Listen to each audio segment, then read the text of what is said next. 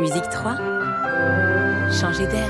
Et Cécile Post nous a rejoint. Bonjour Cécile. Bonjour Vincent. Alors vous devenez avec euh, ben, votre pensée du jour. Enfin, la mienne. Vous Oui. savez que pour bien jouer un instrument, il ne faut pas uniquement passer des heures et des heures et des heures à travailler son instrument, il faut se nourrir de tous les arts. Et pour nous en parler, je vous propose d'écouter Eliane Reyes qui nous accordait une interview en 2018.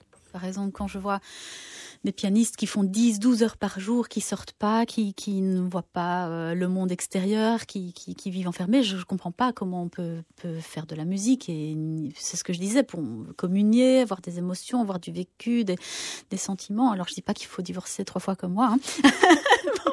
La petite parenthèse personnelle. Mais bon, je dis que il faut, euh, oui, bien sûr. Mais, mais d'ailleurs, ma philosophie, quand je, je, je voyage beaucoup, beaucoup, Là, j'étais un mois et demi en Asie dans cinq pays et je demande toujours dans mes contrats d'avoir un jour off après, euh, même si je le prends à ma charge, pour pouvoir visiter, m'imprégner des lieux que j'ai où je suis allée jouer, euh, visiter quelque chose de la culture, rencontrer les gens, euh, voir le, public, voir les musées, faire quelque chose pour parce que simplement prendre un avion et d'être à New York et le lendemain à Tokyo et tout, je vois pas l'intérêt. À ce moment-là, euh, on peut faire aussi des concerts Skype. Donc pour moi, c'est vraiment non non, j'ai besoin de cette culture, j'ai besoin des rencontres, j'ai besoin de connaître le monde extérieur. Je, lis beaucoup aussi quand je suis dans le train, dans l'avion.